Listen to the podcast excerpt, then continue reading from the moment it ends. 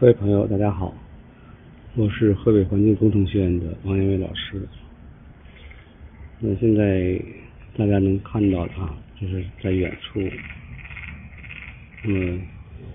河道当中呢，是我们校园里面的河道啊。那除了一对黑蛇鸭之外呢，有自一熊，然后刚刚啊又出来一只黑水鸡。古人呢用鸟类来形容啊。爱情，大家通常所熟知的，在天愿为比翼鸟啊，在地愿为连理枝。那我们在观察这些鸟类的时候呢，嗯，确实是会有这样一种深刻的这体验啊。在前面我录到的这个的视频当中，嗯，这这只黑水鸭，啊，这只绿头鸭。这里的就是很近啊，两只鸟并排在在一起，挺温馨的这样一个画面啊。嗯嗯，喜欢观鸟的朋友的话呢，可以选择在啊清晨四五点钟的时候，嗯，到这个野外去观察鸟类啊。那在我们呃国内呢，也有一些人啊，另外一个群体啊，也是喜欢鸟啊，但是他们的这个观鸟不是说在野外观鸟，而是把鸟啊就是养在笼子里面啊，因为这两个观意义是不同的。实际上，那从观鸟爱好者的角度来讲呢，就说我们对鸟的喜爱啊，还是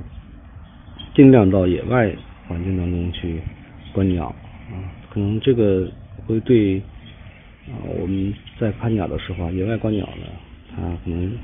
啊不像说家里面养鸟那么方便啊，随时能看到。但是呢，在野外观鸟呢，它是另外一种美好的体验啊。生活在野外环境当中的鸟，它是自由的啊。那么被我们人类呃养在笼中的这些鸟啊，它们尽管可能。在我们人类看来衣食无忧，但是呢，它也丧失了啊它的很多自由。嗯，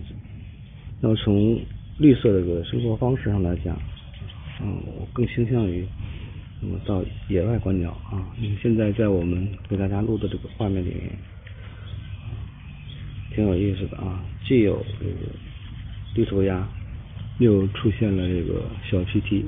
不是小皮蹄啊，错了，是那个黑水鸡啊。嗯，确实是很有，那就是能够给我们带来这样一种美好的这个这个体验啊。把镜头拉到黑水鸡这儿啊，大家看这个黑水鸡呢，嗯，它呢是头上是红色的啊，这是黄颜色，尾部的话呢是有一点白色啊，它的爪子呢长得跟鸡比较像啊，但是比较善于游泳，也是。嗯，潜水啊也比较厉害的这样一种鸟类。嗯，那么我们大家看现在啊在游弋的这两只啊，大一点的这个是雌性的嗯绿头鸭啊，在这个绿头鸭的后面啊正在低头啄食的这个就是黑水鸡。而在远处啊，我们看到的是雄性的绿头鸭，这个画面也挺和谐。还是呼吁有更多的朋友，大家能够啊，真正的维啊关爱自然啊，那么保护自然啊，那样我们我们的子孙后端才能够啊有更好的、更美好的这样一些这个啊生态体验。如果说